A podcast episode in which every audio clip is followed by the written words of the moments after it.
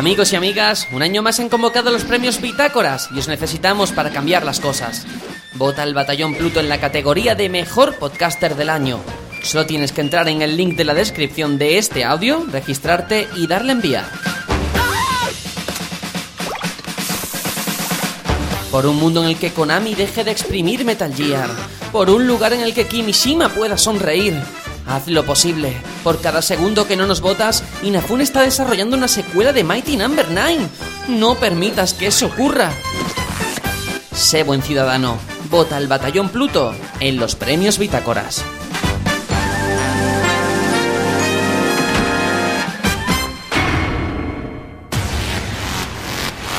El Batallón Pluto.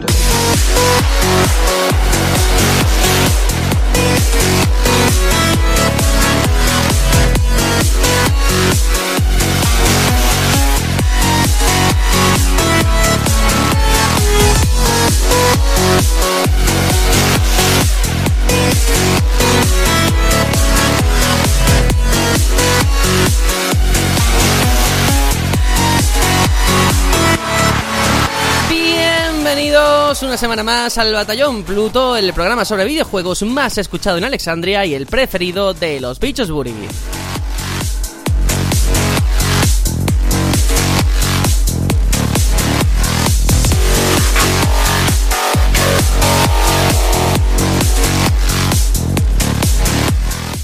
Contadas ocasiones al año en las que la industria parece que se detiene, que el ritmo a veces tan agobiante de noticias, lanzamientos y atención mediática cesa y todos los focos se centran en algo concreto.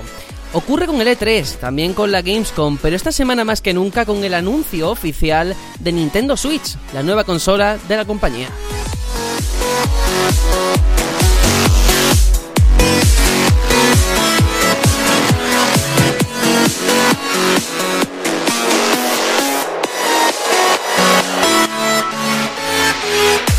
En los más de 12 meses que han pasado desde que Nintendo hablara por primera vez públicamente de la hasta ahora conocida como NX, todo el mundo ha especulado, todo el mundo ha hablado, ha criticado, ha comentado cada rumor que salía a la palestra, pero durante 3 minutos de vídeo nadie abrió la boca y el sentimiento general es de, pues, de que Nintendo ha vuelto. Y vale, es muy pronto para decir esto, pero sí que parece que mucha gente ha vuelto a tener esperanzas en los de Kioto. Luego hablaremos largo y tendido, pero creo que es muy bonito que aquí en el podcast podamos comentar un momento histórico como es la presentación de una nueva consola.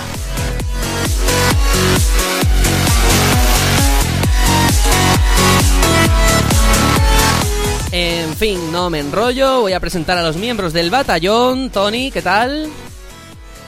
Pues aquí estamos, muy bien, otro domingo, eh, otro día más en el que oigáis esto. Muy bien, muy bien. ¿Cómo te va la vida? Por ahora sigo vivo, o sea que toda, por ahora bien. Es un avance. Bien, bien, muy Dime, dime. que es un avance que sigas vivo. es un avance, es un avance en mi vida. Eh, bien, mira, muy ajetreado como siempre y, y dándole caña ahora a programación, que estoy ahí aprendiendo y por eso digo que sigo vivo, porque programación puede ser muy, muy machacante. Pues sí, y muy poco agradecido, ¿no? Porque es la parte que nunca se ve, lo que está detrás. ¿no? No, pero cuando está mal se nota. Ya hablaremos de eso hoy. Vale, vale. Luego hablaremos. Le damos también la bienvenida a Aitor. Hola, hola. Hola, hola. ¿Qué tal estáis en estos lluviosos días? Por lo menos por aquí. Uf, aquí también. Yo estoy ya resfriado, no sé si se me nota, pero es horrible. pero bueno, he caído. Te veo muy contento esta semanita, ¿eh? Pues sí, la verdad es que ya hacía falta un poquito de alegría por la parte de, Nintendo, ¿no? Con todo el año, pues sí. Eh, este sector. Yo, por ejemplo, desde luego, mm, todo lo que llevo de año creo que no he comprado ni un juego de Nintendo. Quiero recordar ahora mismo.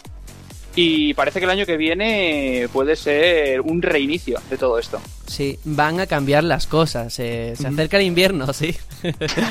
ya veremos. Bueno, Juanjo, te damos también la bienvenida. ¿Qué tal? Pues nada, muy bien, muy bien, muy contento. Esta semana, semana de novedades, semana de anuncios y, nada, en lo personal liado porque estoy ahora mismo reformando mi, habitación aquí del ordenador y tal. Está vacía, ahora no tengo nada, estoy entre cuatro paredes blancas, bueno, con manchas y tal, esperando a ser pintada y, y, nada, liadillo, pero, pero contento por los anuncios. Bueno, no te preocupes que esa pared blanca te vas a marcar un Splatoon, vas a tener que, que pintarla, o sea que... Sí, sí, total, hoy, total. Hoy estamos nintenderos, se, se nos nota en la mirada. Pero bueno, que nada, yo soy Sergio, presento esto. Esta semana ha sido muy rara, lo reconozco, entre Nintendo Switch, que nos ha dejado todos con la boca abierta, el tráiler de Red Dead Redemption 2, que luego lo vamos a comentar, y una cosa que me ha pasado, eh, eh, me invitaron los de Bandai Namco a probar Get Even, un juego de miedo que va a salir, y me metieron con otros cinco periodistas en una escape room en la que un tío con un cuchillo nos seguía pues durante una hora. Fue bastante extraño. Yo nunca había ido a una escape room, mm, me descojoné, la verdad, pero vamos, de una manera impresionante. Y una experiencia que de verdad todo el que pueda que vaya a un sitio de estos, porque es que te quedas loco. En la nuestra estaba ambientado en el juego, entonces eh, había una chica con una bomba y teníamos que intentar desactivarla en una hora mientras pasaban cosas muy random y muy locas. Pero muy bien, eh, una cosa para, para, el recuerdo. Así que nada, vamos con el Yo tengo sumario. ganas de, de, probar una cosilla de Ujú. esa. Creo que Tony estuvo en una. Sí, es verdad, Tony también estuvo. Sí, sí, sí. Y la tuya era de miedo, ¿no? Estuve en una de, de miedo yo. Mm, la mía era de tensión, más bien, más que miedo. De miedo es muy divertido. De hecho, les pregun- le preguntamos al tío que lo controlaba, oye, ¿qué es lo más fuerte que te ha pasado? Dice, uy, aquí, desde tener que abrir las luces y sacar a alguien, hasta gente que se ha meado encima, de todo. Gente que le ha pegado a él también. Uy, por Dios. Ay, Desde Dios. luego, yo creo que es un plan interesante ahora que se acerca Halloween, ir con un grupito de amigos eh, y pagar por, por esto, vamos. Yo lo veo muy recomendable. Y hay de todo. Sí, pero Hmm. una cosa, esto sí que es curioso porque es una experiencia que tú no vuelves a captar clientes. Los que han venido ya se saben lo que hay, no van a volver. Es, es curioso pensar esto y ver que igualmente siguen a flote. Hombre, pero se supone que, vamos, no lo sé porque no he ido nada más que he ido una vez, pero que van cambiando cada cierto tiempo, ¿no? La temática. Claro. Así lo entiendo yo. Mm, en la que yo he ido, no. No, amigo. Vaya por Dios. Bueno. Pues nada, lo dejamos ahí el dato, tenemos que seguir, vamos con el sumario para contaros todos los contenidos del programa de hoy.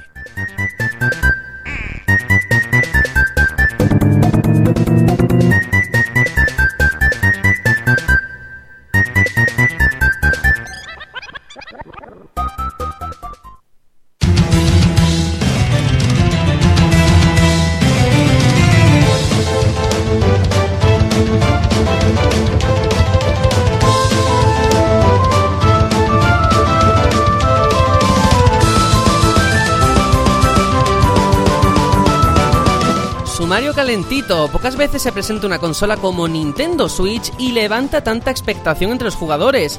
Sin duda es el tema de la semana y debatiremos sobre el nombre, su diseño híbrido, el apoyo third party y el precio, porque sí toca hacer una porra que quede grabada para la posteridad.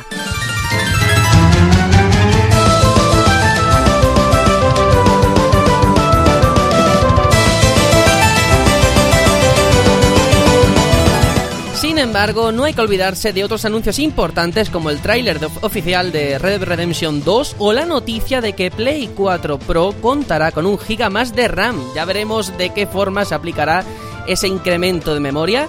Y hay muchas más noticias y una microsección en la que repasamos una cifra importante de la industria en el programa de hoy.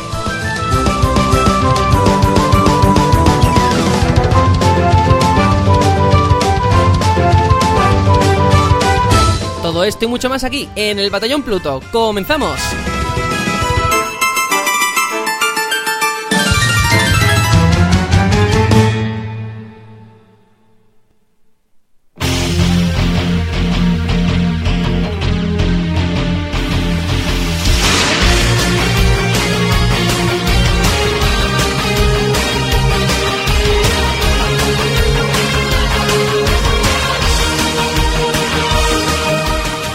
La que estamos jugando esta semana me vais a permitir que me tome ciertas licencias. Voy a empezar yo, ya que la semana pasada la verdad es que fuimos a contrarreloj y no me dio tiempo a contar nada y me sentí mal por ello, porque ese Mario Party podíamos haber hablado un poquito más. Y como esta semana traigo un contenido tan interesante, espero que Tony me cedas el turno de palabra en esta El ocasión. escenario es tuyo. Muchas gracias porque he estado probando esta semana PlayStation VR. Si nos seguís por el canal de YouTube, por Twitter o, por cualquier sitio de esto, os habréis dado cuenta de que he hecho el mongolo delante de, la cámara y se me ha podido ver jugando. Y mm, voy a hablar un poquito de mi experiencia con el dispositivo y con los juegos que he probado, que por suerte han sido muchos, por no decir casi todos. He tenido esa gran suerte. Y, y la verdad, lo primero, antes de nada, las gafas son preciosas por fuera. Eso creo que es innegable. Cualquiera que la haya visto en vídeo fotos, creo que es de las gafas que hay disponibles. No sé si la más bonita, pero sí la que, mm, al menos una de las mejores, bajo mi punto de vista. Y en cuanto a materiales y comodidad, la verdad es que es muy sencillo. Tiene un botón para modificar lo que es eh, la, la distancia entre pues, los ojos y la pantalla. Es muy sencillo de poner. Si tenéis el pelo largo o flequillo como yo, es un coñazo porque se te mete el pelo en los ojos. Pero bueno, salvando eso, mm, la verdad es que es muy cómoda, muy cómoda las gafas. Eh, la configuración, eh, me he tenido que mirar tutoriales en YouTube porque te crean una maraña de cables que tú dices, pero, pero por favor, es, increíble que si HDMI por aquí, HDMI por allá, ahora un cable de corriente a tal, horrible. Si no miras un, un vídeo, yo al menos no sería capaz de hacerlo. Y luego, pues, eh, bueno, sí que tengo que decir que se nota, evidentemente, que son gafas que valen 400 euros y no 800 como las de la competencia. Y a lo mejor en ese sentido sí que estoy decepcionado. Yo tengo que decir que vengo de no haber probado las gafas ni en ferias ni en ninguna parte, así que llegaba virgen a, la experiencia. Y ha sido un poco decepcionante en ese sentido, porque se nota la falta de definición, ¿eh? la falta de- de potencia de una máquina que no, es, no da para más, las cosas como son. Y todo se ve como borroso. O sea, no es solamente que tú veas dientes de sierra en según qué juegos o que parezca de Play 2, sino que no se ve nítido. Y eso es una cosa que cuando te pones las gafas se nota muchísimo. Salvando eso, mm, en líneas generales, muy bien, en el sentido de que al final puede que en según qué juego te olvides de eso, porque estás pendiente de otras cosas. Y a lo mejor sí que se nota el hecho de tirar de la cámara y los moves, que es una tecnología de hace 6 años y no responde todo lo bien que uno quisiera. O sea, el que pueda meterse en YouTube y en nuestro canal de- del Batallón Pluto y vea el vídeo que yo subí de Batman, se dará cuenta de que el mando a veces no respondía bien. Y bueno, eh, es un lastre que tiene Sony, ¿no? Ha intentado res- rescatar una tecnología que tenía ahí y yo creo que no le ha salido muy bien. Mm, he estado probando Red Infinite, VR Worlds, eh, Batman, Eve, Riggs, Until Dawn, Kitchen, bueno, de todo. Y la pregunta que todo el mundo se hace es, ¿marea? Yo no me he mareado en ninguna ocasión. Pero entiendo que efectivamente, como dijimos en el debate, va más con la persona que, con el juego en sí.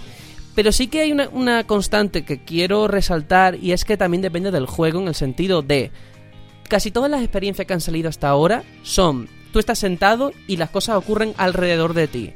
Pero en juegos como Eve, que estás en una nave espacial que manejas, o Riggs, sí que marea más. Eso sí que es el único punto en el que yo me he llegado a marear, porque te mueves, te sales del eje, ¿no? Y eso es un problema, ¿eh? Es un problema porque en el caso de, mm, de Riggs, por ejemplo, incluso la cámara la mueves girando la cabeza. O sea, no utilizas el joystick derecho del mando. Y claro, cuando te vas para la izquierda y ves que mueves un poco la cabeza y se va al quinto pino, marea muchísimo, muchísimo. Pero ya digo, son cosas puntuales. El resto de experiencia, cuando estás quieto, la verdad es que funciona bien. Eh, no sé si tenéis alguna duda o algo que comentarme ya Sí. que... Sí. Yo tengo dos cosillas. Eh, en cuanto a inmersión, entonces, eh, ¿no lo has visto tan inmersivo por estos lastres que comentas? Pues sí. Eh, hay que decir que lo que es las gafas están bien hechas porque tienen un plástico que te tapan cualquier luz del exterior y hace que te puedas sentir dentro, más que nada por el movimiento de cabeza. O sea, cuando tú giras y ves lo que hay alrededor tuya, eso sí que te sientes dentro. Pero, por ejemplo, en Kitchen, ¿vale? La demo esta de Resident Evil, es que se ve todo tan tan poco definido que es que te saca muchísimo. El, quizás donde más impacta, y eso es pues igual que con la tecnología 3D y con todo esto, es cuando tienes un objeto delante, justo delante. Porque realmente, pues, impresiona, ¿no? Pero sí que la tecnología yo la veo un poquito en pañales y, y creo que en, en consolas todavía no, no está preparada. De lo que he probado, todo hay que decirlo. Veremos si en una Pro- del diseño de, de lo que son las gafas en sí, que dicen que son las más cómodas por el, el, el tema de la diadema. No es un velcro, bueno, unas tiras con velcro que aprietan, digamos, hacia la parte de la, cara, no de la nariz y los ojos, sino que es una diadema en la cabeza y luego eso está aparte como colgandero, en el sentido de que está bien puesto. Eh, ¿Notas que realmente eso sea muy muy cómodo o cómo qué te ha parecido? Mira, yo llevo gafas y tenía mucho miedo en ese sentido. Y digamos que las gafas tiene dos partes para, para colocártela, ¿vale? Lo que es la diadema, la distancia o, o el diámetro de la cabeza, ¿vale? Y luego otro que es la distancia de las pantallas de los ojos. A lo mejor es difícil de, con las palabras de explicarlo, pero para que se entienda. No, lo Vale. voy entendiendo porque he visto más o menos cómo Ay, funciona. Vale, Sí, sí. vale. Pues lo que es eh, ponértelo, la diadema, tiene un botón simplemente y eso pues se alarga o se contrae de forma muy muy sencilla. Y una vez que tienes eso colocado, tiene como una pequeña ruedecita, la vas girando hasta que te hace la presión que tú consideras adecuada. Yo lo he visto muy bien, la verdad. O sea, para la gente que tiene gafas como yo, era un miedo. Y, y al final ha salido muy bien. En ese sentido, bien. Sí, Eh, pero- mi, mi problema es el, más que nada la, la pantalla en sí, la calidad de la pantalla, pero bueno. Pero digo, el, el- el hecho de la presión, o sea, tú con Ah, el no, no, Vive no. o el Oculus te, te lo presionan los ojos, te lo presiona poco. En este caso la, estructura es distinta, porque es una diadema, digamos, como una gorra, como una corona. Eh, ¿Cómo has notado el peso que se distribuye en la cabeza y tal? ¿Lo has visto bien? Lo he visto muy bien en el sentido, por eso mismo, porque la diadema eh, soporta bien el peso y a lo mejor, si me dices tú, para jugar durante sesiones de una hora, dos, sí que te puedes, eh, más que nada, ya rayar mucho porque tienes una cosa en la cabeza, ¿no? Y sí que genera calor en ese sentido. Pero yo no he notado más allá de eso de que tú digas, madre mía, es que con esto en la cabeza mm, se, se me, se me va la cabeza a un lado, ¿no? No, no, no pasa, la verdad. O sea, es muy cómoda, Vale. es muy cómoda y en ese sentido Sony lo ha trabajado muy bien. Perfecto. Eh, Y agarra, Sergio, agarra bien, imagino. Sí, sí, sí, sí, sí. en- yo respecto a los juegos te quería preguntar, ¿lo ha, lo ha disfrutado en plan juego del, en, el, la- en el sentido estricto de la palabra o clásico o más bien una experiencia? Mm, una experiencia. Eh, me recuerda un poco, sé que eh, este tema ya lo sacamos y no estáis de acuerdo, pero un poco a Wii cuando los primeros juegos, el Wii Sport y demás, eran juegos para sacar partido al mando. Aquí igual, aquí hay cosas que a lo mejor en un juego convencional jamás se nos ocurriría porque es más vistoso para el que juega que realmente práctico. Y aquí pasa constantemente. VR Wars, por ejemplo, que es eh, prácticamente el Wii Sport con el que se nos ha vendido las gafas, que tiene el minijuego de los tiburones, en los que prácticamente no haces nada. Estás inmóvil mirando lo que ocurre. O London Haze, que es otro de los minijuegos. Sí, eh, bueno, está bien, pero ya digo, más de 30 minutos no lo veo yo para una sesión de juego. Quizás el de los que han salido del catálogo que yo he probado de inicial, el que más peso puede tener es Rix como juego completo, por todo lo que ofrece. Pero a mí es el que menos me ha gustado, ya digo, por el movimiento de la cámara, porque me agobiaba y ahí sí que me llegaba a marear. Pero de los que he probado, de todos, mi favorito, Batman. O sea, si veis el vídeo veréis que flipo a cada momento, porque es una forma original de aprovechar eh, las gafas de realidad virtual. Pero es, es- es eso lo que dices, que ahora mismo el 90% del catálogo son experiencias que tú estás parado y se mueve el mundo a tu alrededor, tú no te mueves. Yo creo que eso tiene que avanzar en, para poder ver juegos de verdad en sí, que tengan una historia y tal. eh, debería dar un paso adelante en ese sentido. Pero es difícil, es difícil porque eh, han salido juegos en los que ya que sí que te mueves, pero el resultado no convence. Al final es la duda que planteamos en el debate de la semana pasada, que eh, está como muy limitado a ciertos géneros de juegos, ¿no? En Eve Valkyrie, por ejemplo, el juego este de naves, sí que tú puedes mover la nave donde quieres, eh, pero es que marea, marea. Entonces, no sé como desarrollador qué es lo que tendrían que hacer. Pero des- desde luego la experiencia más satisfactoria es cuando estás quieto. Y eso es así. Entonces tendrán que, que, que lidiar con ello. Pero bueno. em, en cuestiones generales, bien, las gafas están bien. Yo supongo que cuando avance un poquito más, eh, haya juegos, ese Robinson que, que está a la vista y este tipo de, de- de- de títulos, a lo mejor ya sí que uno se puede plantear la compra. A día de hoy, mira que yo hay veces que me ha parecido muy simpático jugar a ciertos juegos, pero yo no recomiendo la compra. O sea, gastarse 400 euros, 500, teniendo en cuenta la cámara, mandos y demás. A día de hoy yo creo que es muy pronto y no vale la pena. Ya veremos cuando salga Pro si se nota eh, el rendimiento, ¿no? Ya veremos.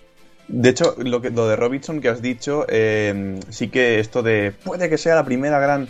Sí, al menos eso espero, porque se ha confirmado que costará 60 pavazos. Y siendo Uh. los de Crytek, yo espero como mínimo algo muy bueno. Sí, ya veremos. También hay que decir que el, el tema gráfico, que es una cosa muy llamativa, porque bueno, uno dice, bueno, es que los gráficos lo de menos. Cuando tienes las gafas puestas sí que se nota.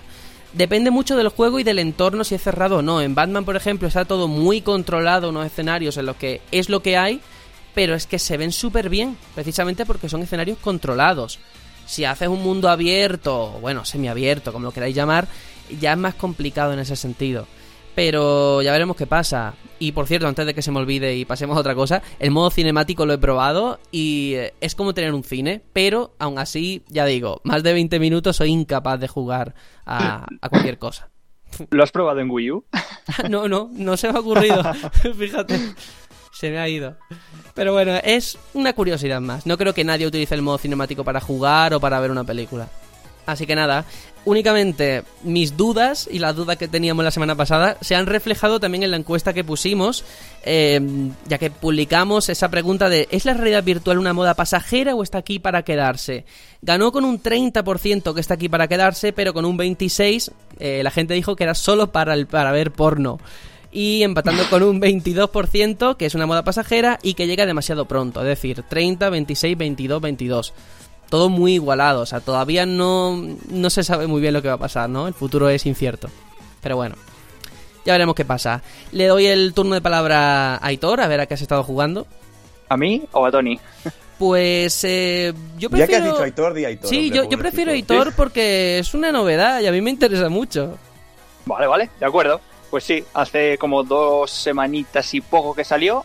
Y hoy os traigo Mafia 3. Eh, lo primero, mm, hace como menos de dos semanas no sabía nada de Mafia. O sea, había jugado creo al 1 de muy muy pequeño en casa de un primo.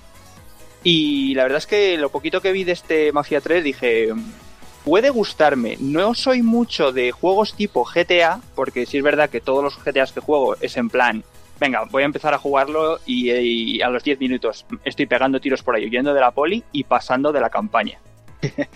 Pero con este Mafia, la verdad es que ha sido, ha sido todo lo contrario, ¿eh? Mm, he de decir que he estado viendo el 2 para enterarme un poco, pero tampoco es necesario, enriquece eh, la historia, pero tampoco es necesario haber jugado el 2 para, para entrar a, este juego, ¿no? ¿Qué nos encontramos? Bueno, pues es un juego de mundo abierto como, como GTA y, y todo este tipo de juegos. Y nos encontramos en el año 1968. Somos somos un chico, un, un tío que se parece mazo a Reggie, no sé por qué, o sea... eh, Madre mía. o sea, yo cuando le vi dije, este es Reggie, tío. bueno, eh, eh, te llamas Lincoln Clay y eres un ex veterano de las guerras de Vietnam y vuelves a, a la ciudad que es New Bordeaux. Y claro, ¿qué te encuentras? Bueno, pues que tu familia pues tiene un pufo con, con la mafia que, que flipas. Entonces tienes que ayudarles, ¿no? ¿Y cómo, cómo les ayudas? Pues metiéndote en el mundo del crimen, obviamente. Eh, la historia se cuenta en, re- en retrospectiva, quiero decir, mm, cuando empiezas el juego empiezas a ver una serie de, de vídeos eh, de gente que luego vas a conocer, ¿no? Mm, hablando como si fuera una entrevista, ¿no? De, de cosas que pasaron y tal y cual. Eh, luego, gráficamente es bestia. O sea, genial. Mm. Pero ambientalmente creo que lo supera. O sea, gana más en ambientación que en, que en- que en técnica. La ambientación es espectacular, cómo está recreada la ciudad, eh, los coches de aquella época, la música que escuchas en la radio. O sea, en ese sentido, genial. Y la historia, de verdad, que estoy muy, muy enganchado. Como digo, me gusta más la historia que cuentan de todo este tema de la mafia, las traiciones, los chivatazos, que, que un GTA, ¿no? Que, bueno, al final, más o menos también ta- toca temas como la droga y todo eso, pero no sé. Me ha gustado más, además, no sé si será también porque este juego está doblado al español y tiene una- un doblaje que para mí está muy bien, la verdad. Cuenta con actores bastante reconocidos de, de aquí, de nuestro panorama nacional. Y, y es para nada lineal. Eh, la historia básicamente te toca matar un listado de, de gente e ir conquistando diversos territorios de la ciudad para ir minan- minando la moral de, de tu archienemigo, ¿no? Eh, sí es verdad que se puede y puedo entender que a la gente se le pueda hacer repetitivo en el sentido de que eh, para conquistar una, un territorio hay que hacer un tipo Assassin's Creed 1. en plan de que son las mismas misiones Mm, eh, asunto. pe- pequeñas, exacto. Entonces, cuando has co- eh, conquistado tres territorios y vas al cuarto, dices, vale, me va a tocar lo mismo. Eh, perseguir a un tío, romper no sé qué cosa, robar tal, eh, preguntarle a un tío, o sea, al final es siempre lo mismo y siempre hay una o dos misiones como mucho más originales que, el resto. Eh, las misiones las puedes ejecutar de dos maneras y eso me parece muy guay. Puedes ir al, sigilo eh, o al ataque, como tú, como tú prefieras, ¿no? Y en ese sentido, pues, le da un poco de diversidad. Eh, tienes estos territorios que conquistas, luego tienes como tres facciones como de aliadas tuyas que tienes que ir repartiendo. Pues este territorio te lo doy a ti, este territorio te lo doy a ti, tal y cual. Y cada una te va dando eh, ciertas habilidades eh, o ciertas mejoras en tu personaje en tema de, de- armas, conducción de vehículos, que por cierto la conducción de vehículos es excelente, de verdad. Y claro, estas facciones están como un poco peleadas entre sí, entonces tienes que vigilar muy bien si quieres un poco tirar por una y dejar las otras dos un poco de lado o buscar un poco el equilibrio. Esto ya depende, todavía no me lo he acabado, llevaré como, no sé, llevo todo el fin de semana viciado, llevaré 14 horas o así y todavía me queda bastante. Y, y es eso, es buscar el equilibrio o la que mejor te convenga en cuanto a potenciadores que te, que te puedan dar.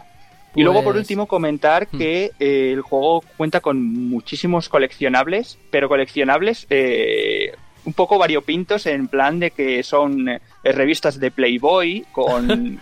Sí, sí, pero Qué eh, está, chu- está chulo en el sentido de que son revistas reales, en plan de que las puedes abrir y son fotos de verdad. eh, hay entrevistas, claro, la, la pena es que están en inglés, son porque claro, son de, de Qué América. pena que las fotos estén en inglés, ¿eh? No, no. lo, lo de las fotos da, da un poco igual, pero sí es verdad que tiene eso, la- entrevistas como... O sea, es el papel de verdad de aquella época, de los años set- 66, 67, 68. Eso está muy chulo. Es como, como documentos históricos realmente de, de aquella época. O carátulas de CD, de vinilo de, aquello, de aquella época. O sea, en ese Qué sentido bueno. está chulo, son originales, son originales los, los coleccionables y dan ganas de cogerlos. Y no por las fotos, Tony, que también. También. Bueno. Y VR... Yo, yo tengo que decir una cosa, y es que tenía muchas ganas de escuchar tu opinión porque mm, el otro día hablando con otros compañeros de otros medios, estábamos todos de acuerdo en que con este juego es como que había cierta expectación dentro de lo que es un mafia y de repente salió y como que se ha desinflado. No sé qué es lo que a la prensa no le ha gustado. Hablan del sistema de cobertura que al parecer no está a la altura o los gráficos que a veces no están muy bien, pero no sé Uf. ya que no lo he jugado, entonces... Pues, pues mira, eh, pensando con lo último que me has comentado, Sí. si es verdad que he notado algún bug gráfico, mm, gráfico o, o de, mejor dicho, o mejor concretando, en iluminación. Eh, En cuanto a, por ejemplo, no sé muy bien cómo lo hace el juego, eh, en atarde, creo que suele ser en atardeceres y tal, eh, el color naranja o el color amarillo eh, se difumina, por así decirlo, y abarca toda la pantalla y se queda como permanente durante un tiempo y eso molesta. Me ha pasado muy muy pocas veces, dos veces yo creo desde de todo lo que llevo jugado, pero molesta un poquito, hay que alejarse un poco de la zona para, para que se quite ese, ese color. En cuanto a cobertura, sí es verdad que eh, hay veces que hace lo que le da la gana. se te queda ahí en Vaya. medio entre coberturas y te pillan y es un poco también coñazo. Pero, pero bueno, eh, yo se lo, se lo permito. Mm, y si es verdad que a lo mejor le ha tocado vivir con lanzamientos como Gears of War 4 y lanzamientos potentes. Este octubre ha venido muy, muy potente. Y a lo mejor, claro, ser. es una papeleta. Pero el juego entiendo que es rollo GTA. Sí, no? es, Ah, es vale. rollo GTA, pero a mí la historia me parece mucho más interesante y a mí me ha enganchado. Mm. Vale, está bien. Y, y Aitor, el tema de rendimiento en PC, ¿qué tal? Porque he escuchado por ahí que, que pide demasiado, ¿no? Yo he escuchado algunos cosas muy malas también. Pues fíjate que lo estoy jugando, la estoy jugando a Full HD. Fíjate.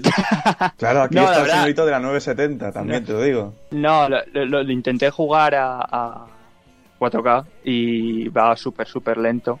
Pero claro, obviamente porque...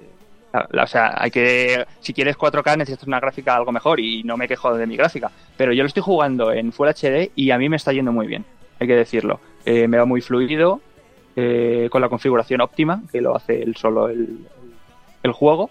Y ya te digo, aunque llueve, hay momentos de lluvia y tal, pero no he notado, no he notado bajones de, de FPS. Ok. Muy bien. Bueno, pues muy interesante, porque además es un lanzamiento muy reciente, todo hay que decirlo. Así que genial que lo hayas traído al programa. Vamos a darle paso a Juanjo a ver a qué has estado jugando esta semana. Pues, pues yo a raíz de que, de que vi una noticia de que se iba a lanzar el juego Maldita Castilla en su versión X, salía ¡Hombre! para... Sí, sí, sí, sale, salió para Steam el día 20 de, de octubre, es decir, esta misma semana. Y bueno, ya había aparecido en Xbox One y saldrá dentro de poco en Play 4, pero, pero a mí esta versión para, para Steam me, me tenía muy... Me tenía ahí alerta. Y claro, de momento no lo he comprado, pero como está en Maldita Castilla, el, el juego original, que, está gratuito en la página web del, creador de, de Loco Malito, eh, pues cogí y ya lo había jugado anteriormente, pero dije, bueno, lo voy a descargar otra vez, lo voy a volver a disfrutar y, y ya pues he hecho, hago ganas para, para volver a, o para comprar el juego nuevo. Que no es más que una revisión de este mismo, ¿no? Con más escenarios, mejores gráficos, melodías y tal. Y bueno, este juego, eh, aunque sea un juego moderno, bueno, moderno, es de 2012, eh, es un juego que al fin y al cabo es un homenaje a lo que es el hack and slash de toda la vida clásico, ¿no? Un juego tipo Ghosts and Goblins, no sé si conoceréis el, el clásico de Capcom. Hombre, Hombre. por favor. Pues, pues nada, este juego es un poquito, tiene un poquito de, gráficamente de ese juego, aunque tiene bastantes mecánicas distintas, se parece lo que es el personaje y un poco la ambientación, pero bueno, ya de partida vemos diferencias porque este juego está, como dice el título, Maldita Castilla, está ambientado en, en España, ¿no? En la España medieval.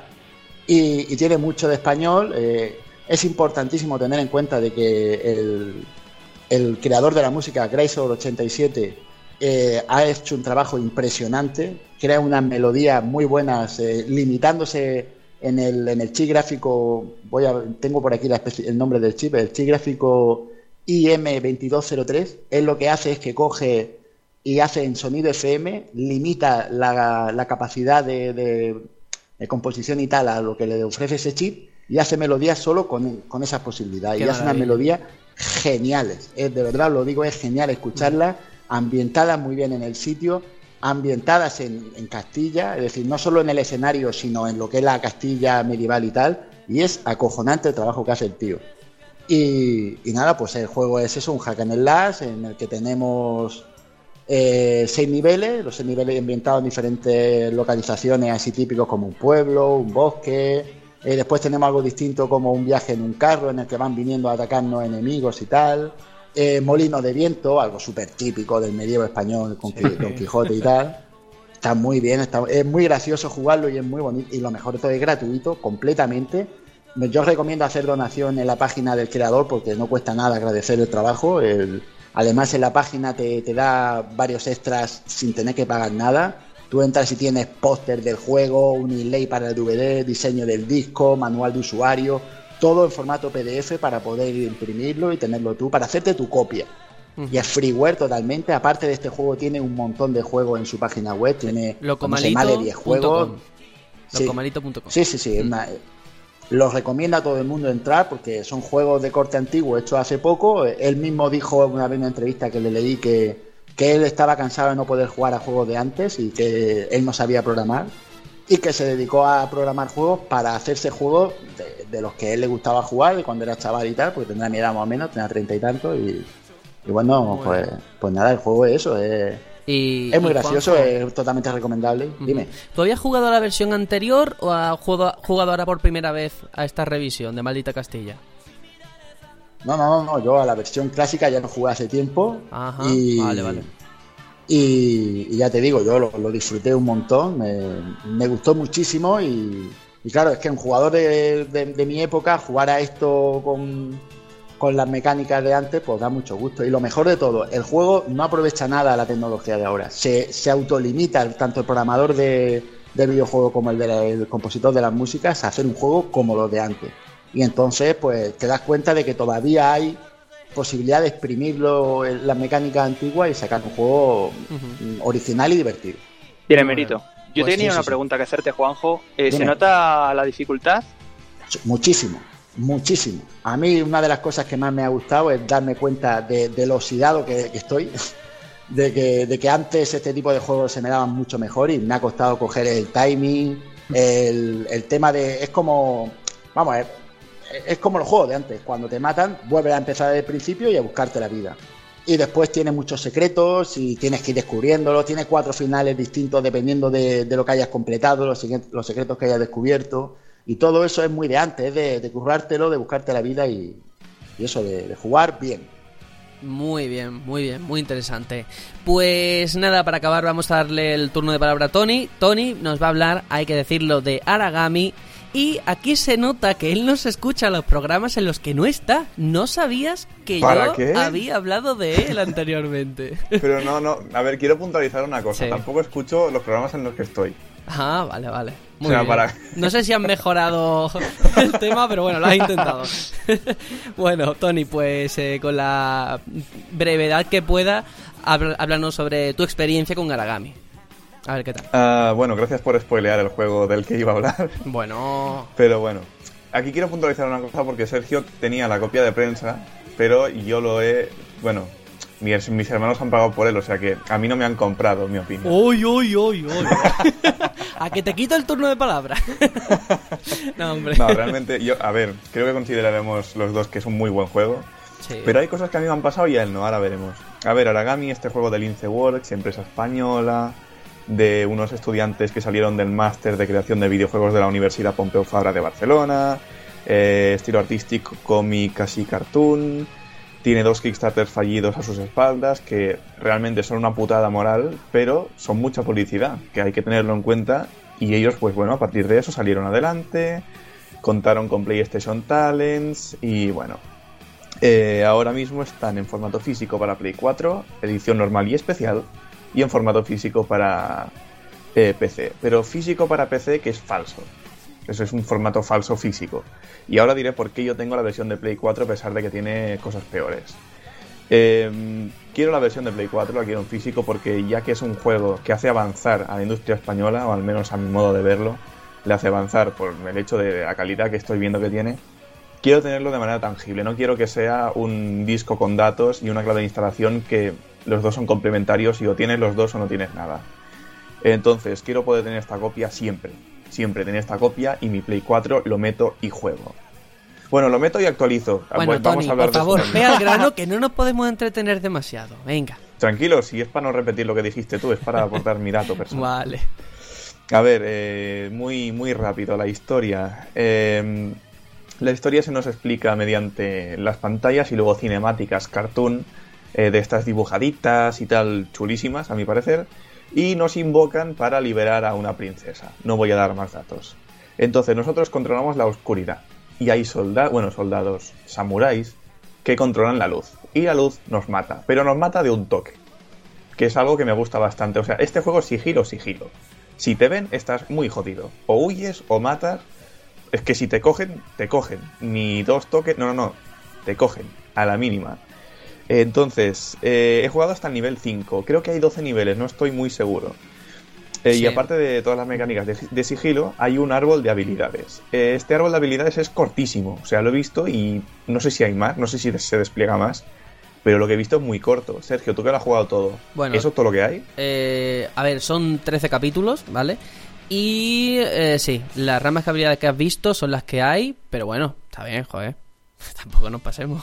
Está bien, porque encima Sí, no, no. los caminos cuesta encontrarlos, ¿eh? Sí. Sí, sí, a ver, considero que como, digamos, eh, remesa de power-ups está bien en la cantidad, pero si te lo pintan como árbol de habilidades es un poco como...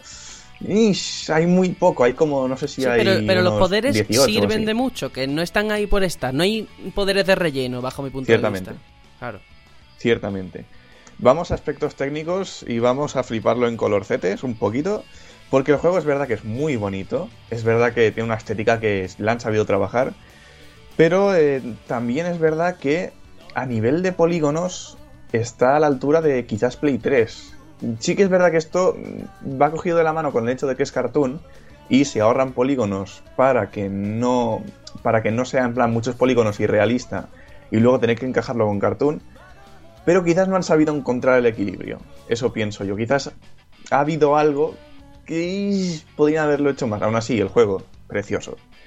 Luego, eh, la actualización. Aquí ya viene el, el- el- el punto flipante. Yo lo jugué al principio sin actualizar. Eh, aluciné un poco en colores, ¿vale? Porque había como... ta- ta- Tardaba eso en cargar una barbaridad las cosas. Los textos estaban como en una letra súper genérica que dije yo, ¿esto qué es? Eh, y luego, esto... Vamos a fliparlo. Roman. Sí, sí, es que la Pues letra no, pero lo mencioné yo en su momento, sí, sí. Oh. Y vamos a fliparlo mucho porque, Sergio, ¿tú lo jugaste sin actualizar? Eh, sí, y además en el tema de multijugador influye también mucho el parche, ¿eh? Es un añadido más, pero Lo sé. bien. De hecho, debajo te pone versión multijugador, lo que sea, va como aparte. Sí. Entonces, ¿tú intentaste tocar sin actualizar eh, los ajustes de vídeo? Eh, sí, que además me sorprendió porque tenía V-Sync, ¿puede ser que tuviera o me lo estoy inventando? Sí, Vale. sí. Esto ahora ya no está. Ah, ¿Por ¿no? qué? Porque me parece a mí que metieron una versión en plan como, como la última antes de re- retocar las últimas cosas. Y eso era como una versión... Los ajustes de vídeo era como lo que te encontrarías en PC, pero menos. Había VSync, oclusión ambiental... Es que era una paranoia. eh, sí. anti-aliasing y no sé qué. Era súper raro y yo dije, hostia, esto va como un poco como el culo, voy a quitar cosas. Y me quedé en plan, no puede ser esto, pero, pero ¿esto qué es? Lo actualicé luego y el texto con una letra chula, eso ya no estaba, creo que solo podías tocar una cosa y obviamente no era el VSync porque por favor.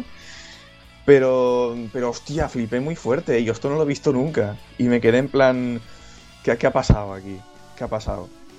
Entonces, lo que yo veo aquí es, eh, como reflexión final, porque tú sabes que hoy hablaste de este juego, eh, como reflexión final, creo que es un juego que, mm, eh, más allá de, de lo que es el juego en sí, eh, nos está transmitiendo un mensaje de que la industria española está dando muy buena preparación a los chicos, que están chicos y chicas que están saliendo ahora de másters, de ciclos, de carreras, de donde sea. que realmente son guerreros, porque esta gente ha fallado dos Kickstarters y son chavales de veintipico años y han salido adelante incluso con PlayStation y han, y han conseguido publisher físico, bueno, Bueno, bueno, espectacular. venga, ve al grano, por favor. Sí, sí, y lo último, la, la reflexión. La industria española, mm, es, mm, vaya, aquí hay talento de sobra. Lo único, se nota que son inexpertos por todos los fallos técnicos, pero se nota que son los putísimos amos porque el diseño de niveles es una bestialidad de lo bien hecho que está. Punto Pues y sí, final. Ahí nos quedamos, perfecto. Eh, yo estoy de acuerdo, excepto con el tema de que no todos los juegos salen bien, como es normal. Infinicon Games con Zenith, ahí la ha cagado. Pero, Que sí, que sí. pero, pero- Ya, ya lo sé, ya Bueno. lo sé, no todos salen bien. De hecho, Pero una, hay. pequeña frase. Venga. Sí, una pequeña frase. Eh, no todos los no todos los de- desarrolladores son buenos en su trabajo. Ya está. Vale, venga, nos quedamos No lo con digo eso. por esto, se lo digo en vamos, general, no todo vámonos, por favor, bueno. que no hay tiempo.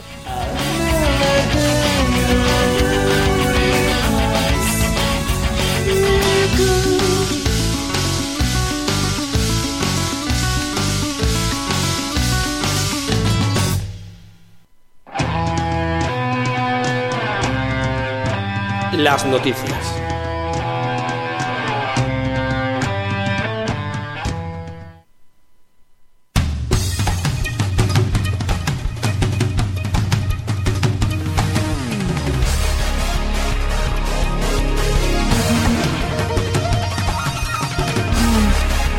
Ay, que yo sé que ganas de hablar de Nintendo Switch, lo sé. Estamos todos aquí esperando que llegue ese momento, pero todavía no.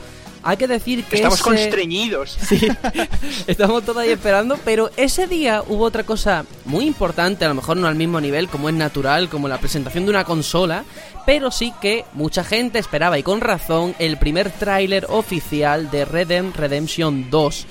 Y ya lo hemos visto. Eh, rápidamente os voy a preguntar qué os ha parecido. ¿Os ha gustado? ¿Os ha sabido a poco? Contadme. Es un teaser, no. Ya está. es que me ha salido poco, es un teaser. Es decir, que Mm. existe, pero jugabilidad no hay nada. Bueno, bueno, bueno. ¿Y tú, Se ve muy bonito, eso sí, ¿eh? Se ve precioso. Sí, de hecho, a mí me parece que eso o tiene downgrade o es cinemática del CGI. O sea, esto es demasiado bonito para correr en Play 4. Por alguien que no sea los de Uncharted 4. Ya. Y Juanjo, ¿tú qué opinas? Que Yo, te veo yo muy creo que el teaser... No, yo lo que creo que es que el teaser sí que tenía, mandaba un mensaje, ¿no? Porque era- es verdad que todo era muy bonito y tal, pero, pero yo no vi ningún tiro. Y, y yo creo que eso dice mucho del juego, ¿no? Lo- normalmente este- estos teasers suelen ser muy espectaculares, tiroteos, tal, esto, lo otro, y, y este teaser mostraba más lo que es un mundo abierto, lo que es vivir en el oeste, eh, una experiencia de, juego, de, enviarte a esa época. Y creo que eso es una declaración de intenciones en todas reglas. Pues sí, además yo ¿eh? creo, creo que... Eh, espérate. Yo lo que te digo es que no todo es mostrarte un gameplay fue un tráiler en el que nos contaron muchas cosas, pero que pasaban desapercibidas. Yo, por ejemplo, no jugué al 1 y esta semana me ha tocado traducir un artículo de, pues, de un chico en el que ha analizado segundo a segundo lo que pasaba en el tráiler. Y cuando me ha tocado ponerme digo, hostia, pues sí que hay información. De hecho, os la voy a contar a ver si vosotros os ha pasado por alto como me pasó a mí tenemos el tema del, eh, del, ecosistema. En el 1 ya se podía cazar pero ahora se ha visto a, perros y buitres comiéndose un coyote. Eh, da la impresión de que la fauna va a aumentar y eso se agradece mucho, tiene muy buena pinta. También el tema de la caza, pues eso, más de lo mismo. Y los nativos americanos. Aquí esto es muy importante porque en el 1 parece ser que el tema de los nativos americanos no se exploraba demasiado. Se pasaba muy de puntillas por, por todo eso. Y ahora incluso hay partes en el vídeo que a lo mejor solamente sale en un frame en el que se ve un atrapasueños colgando de un árbol, se ve a gente al fondo con un sombrero de, nativo americano y parece que bueno pues que la narrativa podría ir por ahí, que es un filón que no han explotado hasta ahora. O sea que es curioso. El tema de nadar, igual en el 1 no se podía nadar. Y ahora aquí hemos visto ya pequeños indicativos, ¿no? Hemos visto pues grandes masas de agua, hemos visto pues eso, canoas y que podría ser que eso ocurriera. Pero lo más importante, y aquí sí que me quiero detener a ver qué pensáis, es el periodo histórico, en qué momento se ubica este segundo juego, porque la gente especula con que podría ser una precuela. Pues, si os fijáis, bueno, hay elementos que... Ya sabemos por qué. ¿Por porque sale ahí John Marston. Claro, por supuesto. Ah. Eh, pero también porque al parecer, bueno, se ven calles iluminadas y, todo eso, pues corresponde a una época que no coincide con lo que se había mostrado en el 1. No sé. Mm, yo creo que de verdad, para ser un tráiler que aparentemente no tiene nada, da mucho juego. El tema de los protagonistas, esas siete personas, ¿no? Que no sabemos quiénes son. Mm, que incluso hay quien dice que uno puede ser una mujer, pero bueno, yo la verdad es que no he llegado a ver la silueta de una mujer, pero bueno, ahí está, ¿no? Sería interesante ver si Rockstar hace como en GTA V en el sentido de ir intercambiando entre los siete jinetes o si se centrará en uno. No lo sé. Eh, dicen que los siete personajes son los componentes de la banda en la que estaba John Marston. que, bueno, no quiere spoilear el, el, juego anterior, pero bueno, se sabe un poco de, qué va la cosa y, que esos siete personajes serían esos siete, que de hecho uno de ellos se supone que es una mujer. Código Da Vinci, es una mujer. y, y, nada, pues eso que yo creo que está sería una precuela y que está ambientado un poquito antes del. Y por eso el tema de los indios y tal, porque claro, los indios se radicaron de, Estados Unidos posteriormente y por eso se pueden meter indios en la época anterior, ¿no? Yo creo que un poquito por ahí los tiros. Sí, nunca mejor dicho, ¿no? Pero sí, yo la sensación que me da es esa, ¿no? De que vamos a manejar a un joven John Marston cuando formaba parte de la antigua banda de, de Dutch o de Dutch. Y una pena que no salga en PC, ¿eh? Bueno, por ahora, que estas cosas nunca se saben. Es que mm, eso es porque me conocen y dicen, hostia, ya que el Tony dice que está muy descontento con la Play 4, démosle una razón para no, no venderla.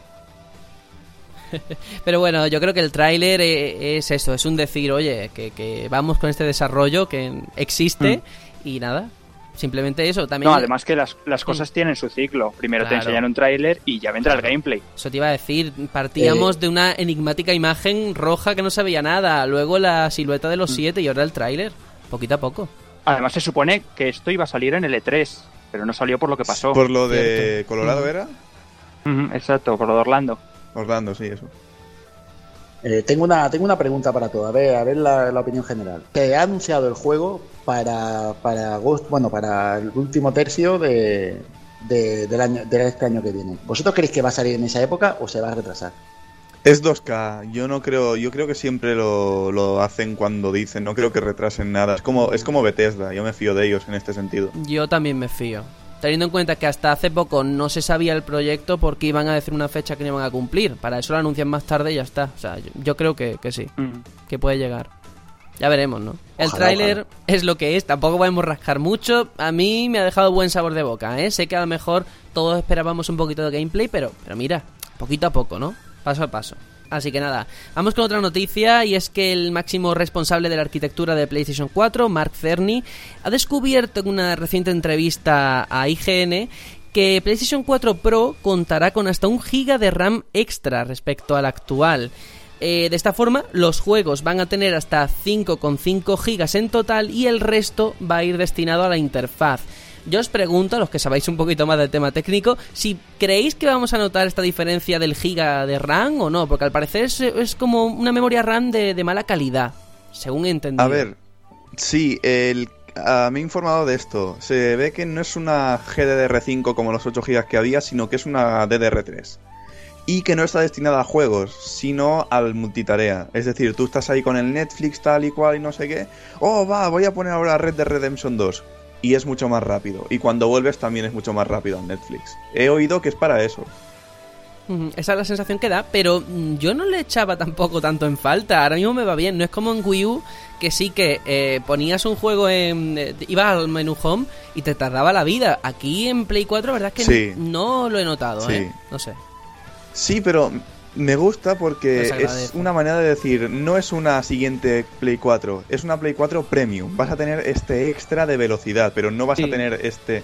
¿Sabes? Es como delimitar un poco todo esto de... Es una siguiente consola, no es una consola mejorada. Que, a ver, luego los cambios son los que son, pero es un poco matizarlo. Sí, aún así no es un gran sal. Quizás, a ver, si partiéramos de un sistema que tuviera un giga de RAM y le añades otro, pues, ostras, has doblado, ¿no? Pero un giga de más sobre 8, mm, bueno, pues tampoco es tanto. Y de peor calidad tampoco es tanto. Mm, bueno, pues ahí está el dato. Mm, desde luego ya veremos. Sí que os adelanto que pronto vamos a tener noticias de Play 4 Pro. No puedo decir nada más. Voy a quedar ahí en plan hype, en plan Michael Patcher o alguien de estos, pero que, que dentro de poco. Sí, sí, clickhanger de que va a haber noticias. Vamos con otra, ahora con Nintendo, y es que el equipo de Level 5 confirma el cambio de nombre para Fantasy Life 2, que ahora se va a llamar Fantasy Life Online. Y la razón por este cambio, según... Sí, sí, sí. Ahora se llama Fantasy, Fantasy Life Online. Y ellos han dicho que es porque va a ser la primera experiencia del juego para mucha gente.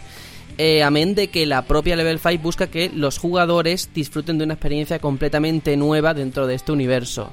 Eh, para quien no ubique muy bien este Fantasy Life 2, hay que decir que se va a estrenar en iOS y en Android este mismo año y que en Occidente no sabemos nada, eso hay que decirlo. Pero oye, Fantasy Life Online, ya nos desmarcamos de una segunda parte, ¿no? Curioso.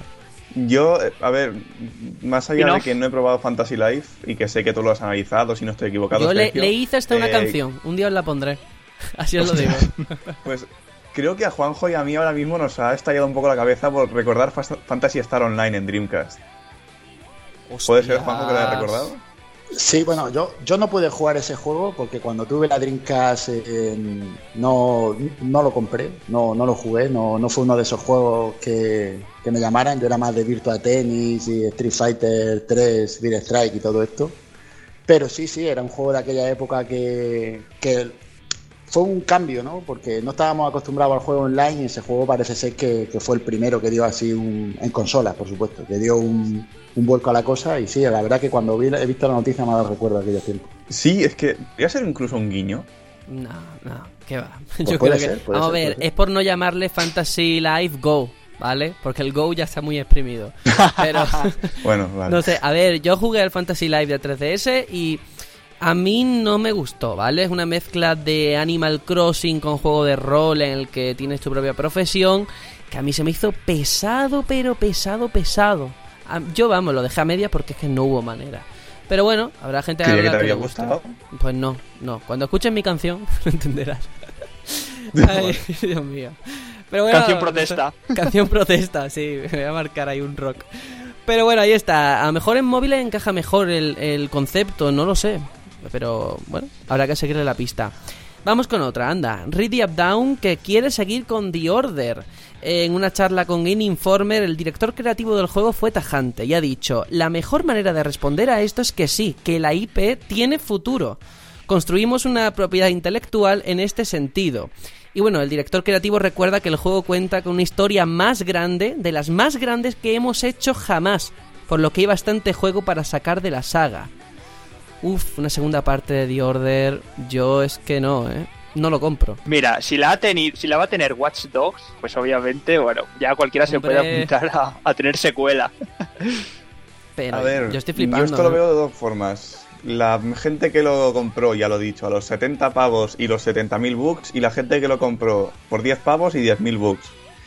Yo creo que de donde tiene que sacar información es de la segunda parte, porque esa gente ya ha vivido, ha estado en plan, bueno, va, sé lo que hay, le van a arreglado, he pagado menos. Pero- y esta gente pero, no Tony- está obsesionada en plan puta mierda, está en plan, vale, veo lo que hay bueno. Ya. Pregunta a esa gente, potencialo y saca una buena Vale, vale, pero Tony, ¿cómo esta gente te puede decir que el juego tiene una de las historias más grandes que han hecho nunca y el juego te duraba 5 o 7 horas? O sea, ¿cómo me lo Porque la otra historia que habrán Eh, hecho era será todo la de un que va al estanco. Yo Sí, que la historia sería para, para un libro o algo, porque en el juego no estaba. ¿Vale? Me parece lícito. Ahí está. Ya veremos qué pasa, ¿no?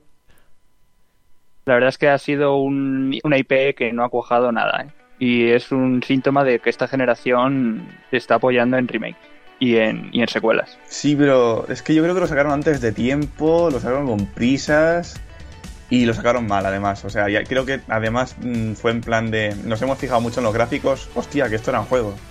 Bueno, Mm. mete coberturas y disparos. Pues sí. No sé si realmente habrá una segunda parte. Una cosa es lo que ellos quieran y otra es que Sony o quien sea ponga la pasta, ¿no? es una historia muy diferente.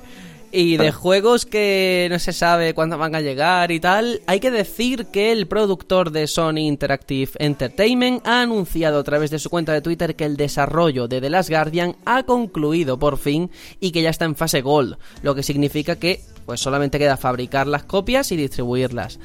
Parece que por fin no va a haber ya más retraso, después de 10 años vamos a jugar a The Last Guardian, para principios de diciembre creo que era la fecha, o sea que ya veremos.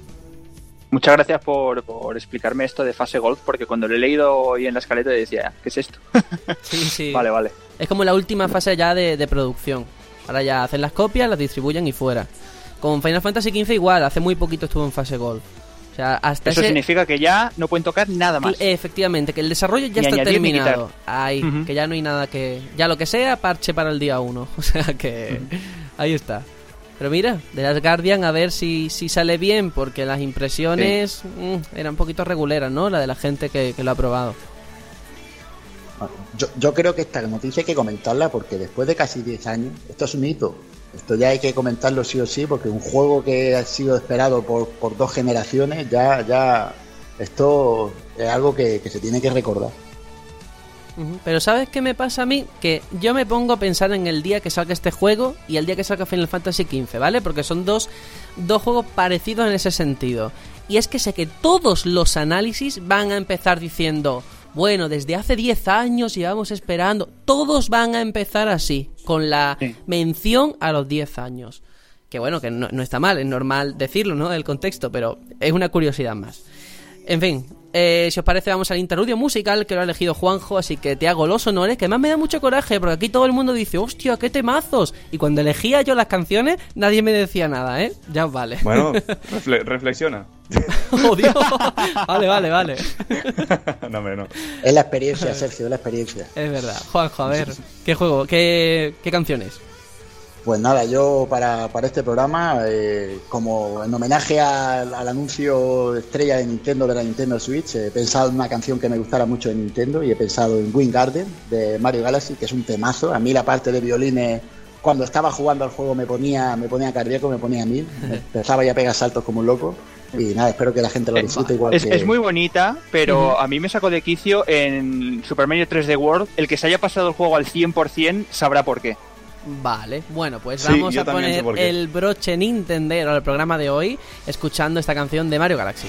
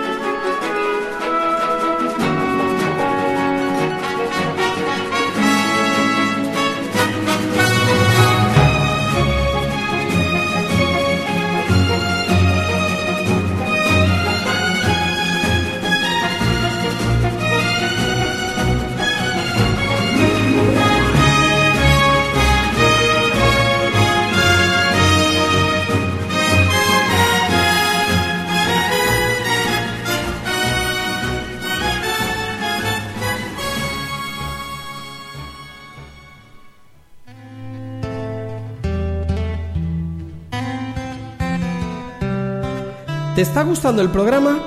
Puedes seguirnos cada semana en iBox, iTunes y en nuestra web elbatallonpluto.com. Y recuerda que puedes mandarnos un mensaje a nuestra cuenta de Twitter, arroba el a la página de Facebook o al correo info arroba elbatallonpluto.com. Leeremos todos los mensajes y si enviáis algún audio, aparecerá en el próximo programa. Únete y sé parte de este batallón.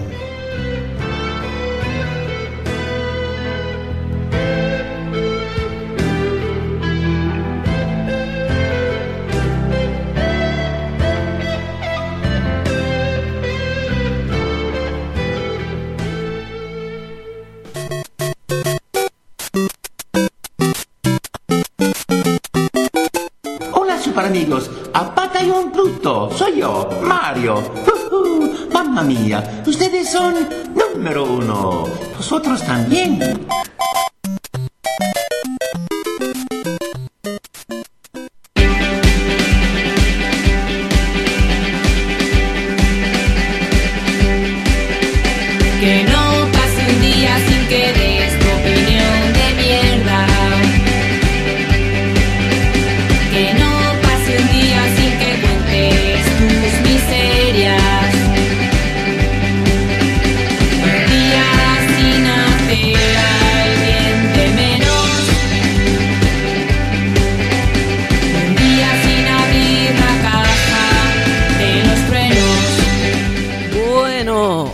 Nunca esta sección va a ser mítica, antológica, histórica y además con esa gran presentación, hoy más que nunca venía genial la voz de Charles Martinet para introducir esta opinión de mierda, porque tenemos que hablar de Nintendo Switch, esa consola que a todos nos ha dejado... eh, bueno, vamos a decir que a nadie le ha dejado indiferente. Ahora entraremos en detalle a ver qué le ha parecido a cada uno, pero sí que en Twitter preguntamos a los que no sois qué os había parecido el anuncio, ¿vale? Y ha ganado en un 75% que me encanta, la opción de me encanta. Luego con un 20 que esperabais más y con un 5 decepción total. Es decir, que a muchos de vosotros os ha gustado ese tráiler de 3 minutos presentando la consola y no me extraña. Rápidamente, si os parece, unas impresiones rápidas, un titular de qué os ha parecido todo. Tony, empezamos contigo. ¿Qué te ha parecido este Nintendo Switch? Como adelanto.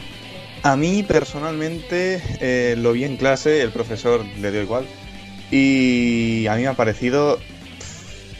A ver, ¿qué quieres que te cuente? ¿Qué me pareció? ¿El qué exactamente? Pues eh, todo, la, la consola en sí, la, la forma de presentarlo. titular. Un titular, venga, rápido. Un titular. Eh, titular. Un hardware que necesitará software para demostrar lo innovador que es. Bueno, venga, vale, muy críptico, pero lo dejamos ahí. Aitor, ¿en tu caso qué? Eh, en mi caso el titular sería más o menos eh, el cambio a la Nintendo juvenil. Bueno, interesante, muy interesante. Juanjo, ¿tú cómo lo ves? Yo voy a ser muy escueto. Amor. Nada más.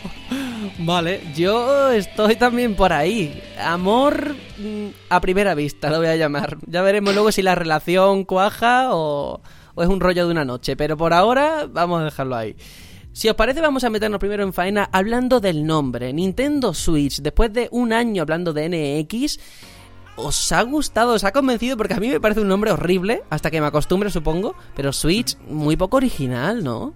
Switch, a ver, el nombre en sí, prefiero NX como creo que todo el mundo, Sí. pero es que el, el concepto lo clava. Switch, el cambio, el, el desconectarlo y... El, el nombre es cojonudo para el concepto, On pero. NX molaba más. Mm. No sé, aquí en España se va a llamar, cuando uno vaya al game, dame la Nintendo Chui. Una cosa así, ¿no? Entonces, no sé, no sé. Pero bueno, por lo menos no es Eh, Wii U, ¿no? No, no es un nombre así. Abandona Wii y vuelve a tener la marca Nintendo delante, que yo creo que potencia más eh, el nombre. Sí, Pues- y de hecho, cuando sale ahí, eh, vemos que el logo aparece- ah, se parece al del día, pero vemos que es rojo y blanco. Sí. Fijaos en el rojo de Nintendo. Sí. Sí, los colores de los 90. Ojito. Volvemos. A, a mí me ha gustado el nombre porque, porque Switch eh, da el significado no solo de lo que es la consola, sino de. Switch también quiere decir cambio, ¿no? Sí.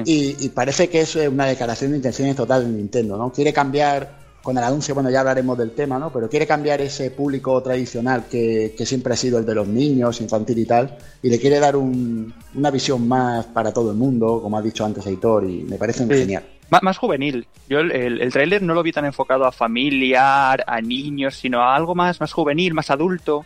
Ya veremos luego Sí. también con las CIRT cómo acaba eso. Sí, el- es cierto, el enfoque del tráiler se nota que han, que han aprendido respecto a Wii U, que de hecho en esta ocasión no se ha visto cosas raras como juegan una cosa diferente, ¿no? El juego asimétrico, nada de, nada de eso. Ha sido directo, claro en el mensaje, claro en la forma de expresarlo. Y eso se agradece. Y la sensación al final es que todo lo que, o casi todo lo que dijo Emily Rogers se está cumpliendo. Sí, sí. O sea, tanta gente que la criticaba, hay que ver. Pues a lo mejor se tienen que callar la boca, no sabemos. Pero Para así. mí que está contratada por Nintendo para ir soltando datos cuando ellos quieren. No, no, no es coña. No es- y no sería la primera vez que esto pasa. Puede ser no un- es coña. una forma de, de- de un sondeo, ¿no? De ver cómo responde la gente, porque el formato, el tema de un diseño híbrido, y ahora si queréis ya entramos en el tema del diseño, eh, se venía rumoreando de hace muchísimo tiempo, se ha perdido el factor sorpresa, evidentemente, pero a mí me parece un acierto, y, como curiosidad, antes de daros paso, es que ya existía una tablet en el mercado que era exactamente igual, la he visto hace nada, era china o coreana, sí, Sí. igual, igual, igual. Sí, sí. Y se canceló hace nada su lanzamiento. Sí, pero y bueno. se rumorea que es que Mm. Nintendo pagó los derechos. Ah, eso ya no lo sabemos. Pero el formato de consola híbrida, ¿creéis que es lo mejor ahora mismo para Nintendo? ¿O Ya no solo buena idea? híbrido, sino modular. Eh, Eh, la combinación de esas dos cosas. Porque sí, tablets tenemos todo el mundo y sí, hay cosillas para meterle palancas y tal, pero, pero eso de e- e- ese, esa, ese componente eh, de, de mo- de modularidad la puede hacer un poco más versátil que las demás. Pues sí, yo, yo, yo quería comentar que yo creo que es todo un acierto porque se han asegurado un parque de unos 50-60 millones de consolas, que, que es lo que suelen, lo que tenían vendido en 3DS en portátiles, porque esta consola, al fin y al cabo, la puedes mirar de las dos maneras, es una sobremesa que te llevas o una portátil que dejas eh, como sobremesa, y te has asegurado 50-60 millones de, de consolas en venta como mínimo. Y eso eh, para la CER es un mercado suculento, ellos saben que ahí tienen tajada y eso es lo que va a hacer que, que saquen juegos. No es como Wii U que, que era vamos a ver lo que, lo que vende y a raíz de ahí sacamos, no. Sabemos Wii U que tenía que haber sido esto. A ver, yo exacto. tengo que decir, por, por poner un poco también la- el punto diferente, eh, a mí me parece bien en el tema de aunar los departamentos de desarrollo de portátil y de sobremesa es un acierto en toda regla porque lógicamente a nivel de, de- de dinero se van a ahorrar mucho pero sí que yo estoy de acuerdo, como mucha gente ha ido comentando, que como se ha visto en el tráiler, ¿alguien se va a llevar la consola para jugar en la calle? ¿Alguien juega en la calle? Me refiero a dos personas en multijugador, eh, como hemos visto, sentadas en un banco con la tablet ahí colocada. Que a lo mejor mm, eh, el papel funciona, pero ¿cuántas de esas personas luego van a jugar fuera? No lo sé. Eso eh, Ya veremos. ya veremos. Yo lo que quería puntualizar es lo que ha dicho Juanjo de que ya tendrán unos 50-60 millones de usuarios. Eh, yo pienso que tantos, a lo mejor en los dos primeros años no, pero 30, solo con, el, con Pokémon, no es que la gente se suba al barco, es que tienes un arca de Noé entera, por lo que vende esa saga. Sí, desde luego. Y Aún así, 3D se va a convivir con ella, ¿eh? No Ah, pensemos bueno, que bueno, se acabó. bueno, Yo creo va que no a se la van a convivir cargar al para tener principio, algo. al principio, pero va, yo creo que al final se va a comer el mercado de sobremesa y de portátil de Nintendo. Es lo que yo veo más coherente.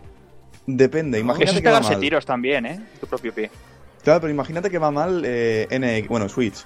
Eh, No se van a cargar 3DS por si acaso, imagínate, va mal, Claro. dicen, vale, vale, chapamos y continuamos con 3DS que tiene Ya, exitazo. pero vamos a ver, ellos, desde luego la postura es la que habéis dicho, pero ¿creéis que a 3DS le quedan más, yo qué sé, de dos años? Porque el año que viene, bueno, ya veremos, ¿no? Ahí está. Sí, sí. Hay Pero- juegos hasta 2018, creo, anunciados.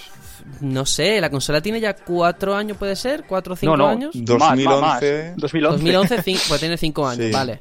Vale, vale. Pues, pues fíjate, el año que viene tendrá 6. No sé, yo Mm. creo que lo natural sería poco a poco irla dejando morir, que tiene ahí mucho mercado y no la abandonar de la noche a la mañana. Pero vamos, es lo que yo veo lógico, no sé. Otro punto de verdad que creo que es muy importante hablando de diseño, los mandos, los Joy-Con, que es el nombre que han recibido, que bueno, básicamente es el estilo este de Nintendo de, de- de accesorio, porque puedes quitarlo, puedes colocarlo. El hecho de que, como hemos visto en Mario Kart, ¿no? Como han presentado en el tráiler, que dos personas puedan jugar con el mismo mando, ¿no? Que pueda uno Mm. quedarse con uno y otro con otro, es llamativo, desde luego. No Sí, pues ya tienes dos mandos Claro, sí, Pues- sí, sí. con la consola. Sí, y lo que tuiteaste tú, Sergio, que ahora he ido cambiando de... eh, y creo que estoy más de acuerdo, eso de que el segundo mando, el de el derecho, puede ser un poco incómodo donde está el stick. Pues mira, mm, queda en un limbo, ¿eh? Porque no se sabe bien. No sé, a mí, a mí el mando me parece muy pequeño eh, según qué forma de jugar, ¿no? Por ejemplo, la forma esa horizontal, que es la que yo decía en el tweet, a mí me parece muy incómodo. O sea, me- la mano, si la tiene grande, yo creo que es- Claro. es, muy chungo. Pero sí me gusta una idea que sí que estaba en la nota de prensa y no se ha visto en el tráiler, y es que, imaginad, por ejemplo, ahora con la realidad virtual, ¿no? Que todos los juegos van con dos moves para una persona, ¿no? Uno para la mano izquierda, otro para la derecha. Aquí los mandos eh, previsiblemente tienen sensor de movimiento, es decir, una persona puede controlar en una mano una cosa y en otra la otra, teniendo la misma consola sin necesidad de comprarte otro mando. No, deja que te puntualice. A ver, a ver. Eh, detectan, tienen giroscopio. Detecta Ah. la inclinación. Para el Just Dance, Pero no la profundidad.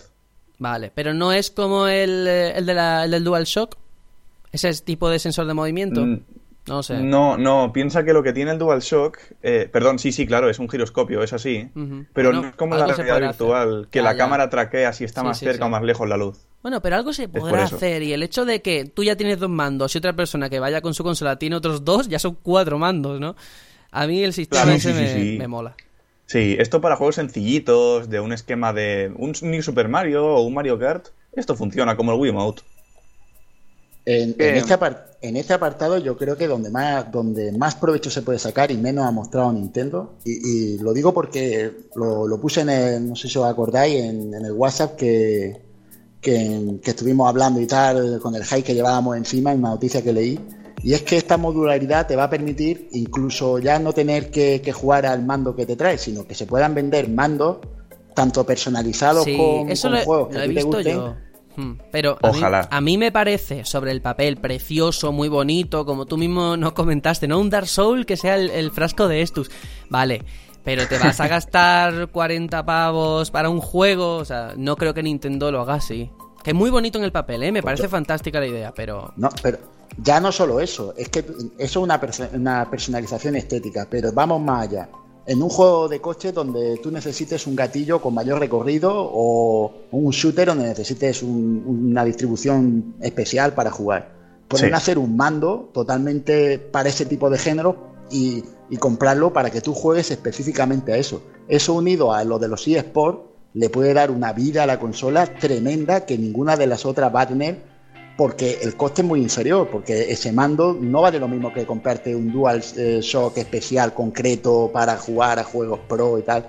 No, no, es mucho más Sí, barato X- y mucho más El sencillo. Xbox controla el Exacto. Elite, por ejemplo. Esa, eso me venía a la cabeza, sí. Eh, me parece súper interesante, vaya. A mí me parece interesante, pero es que a mí me da miedo el hecho de el tema este que prácticamente es como si fueran juguetes, ¿no? Ahora necesito comprarme 30.000 accesorios para jugar como se supone que debo de jugar.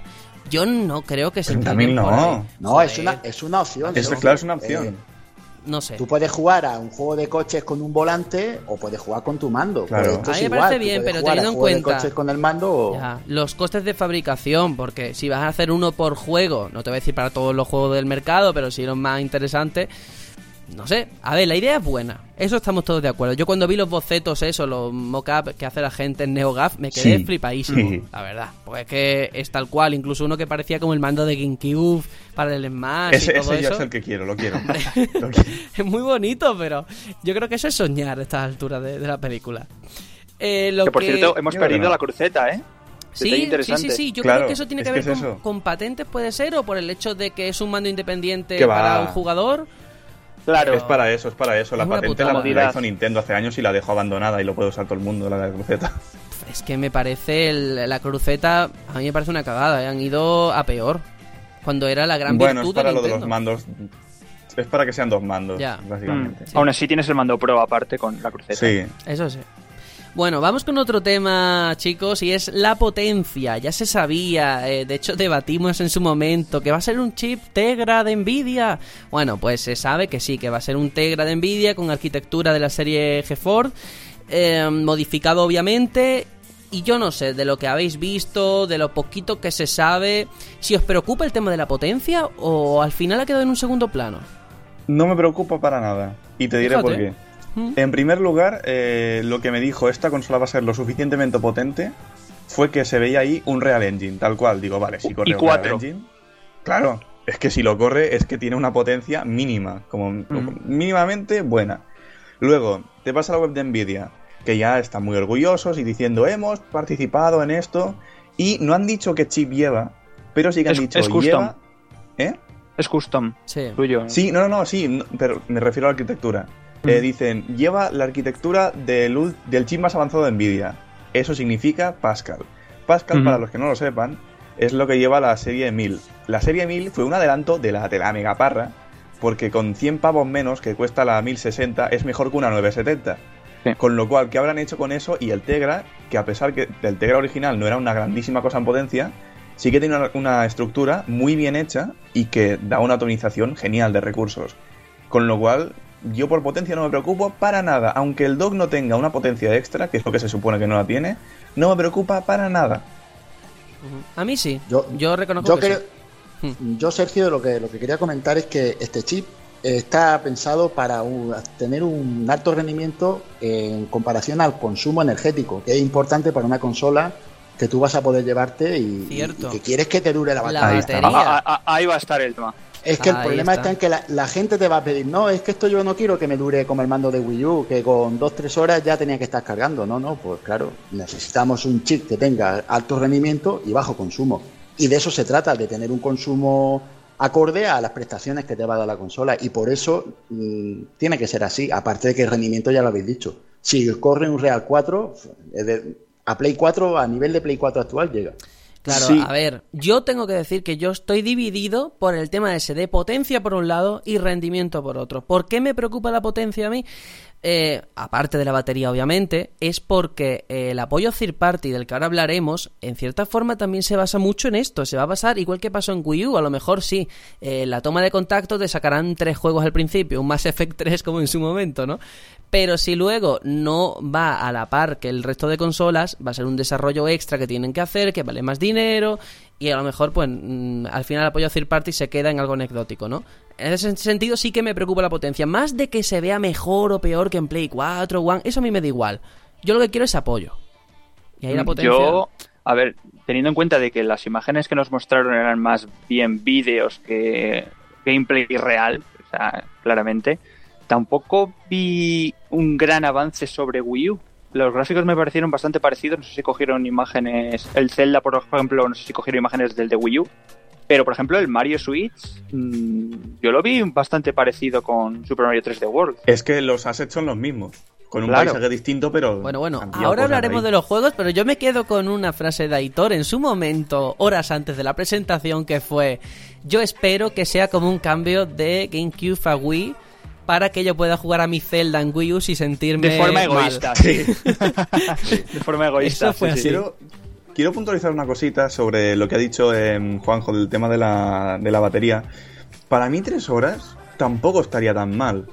Y eh, sí que estaría bien, creo yo, eh, que te dejasen escoger. En plan, cuando estás en la, en la consola, un modo de, digamos, Ahorro. em, de ahorro de batería. No de ahorro de batería, sino, digamos, que no gastase mucho y que no chupase mucho de gráfica. Como en ordenador, o sea, elegir la configuración gráfica, vale. Sí, en plan, para menos consumo, más consumo. Menos consumo, mm, peores gráficos, más consumo, mejores gráficos. Pues Eso estaría luego- genial, la verdad es que no, no lo había pensado y estaría muy interesante. Se me ha ocurrido ahora mismo, justamente cuando has dicho Eso o tener un enchufe al lado. Sí, pero es que la Game Gear ya murió hace mucho. No, hombre, a ver, Nintendo sabe que tiene un público muy joven ahí, eh, que van a llevarse la consola al colegio, a donde sea, y que no te puede durar dos horas. Vamos, yo creo que eso lo tendrán en cuenta. No sé. Eh, yo creo que tenemos ahora que entrar en el bloque más importante, creo yo, que es el tema de los juegos, porque lo primero que vimos en pantalla fue Skyrim.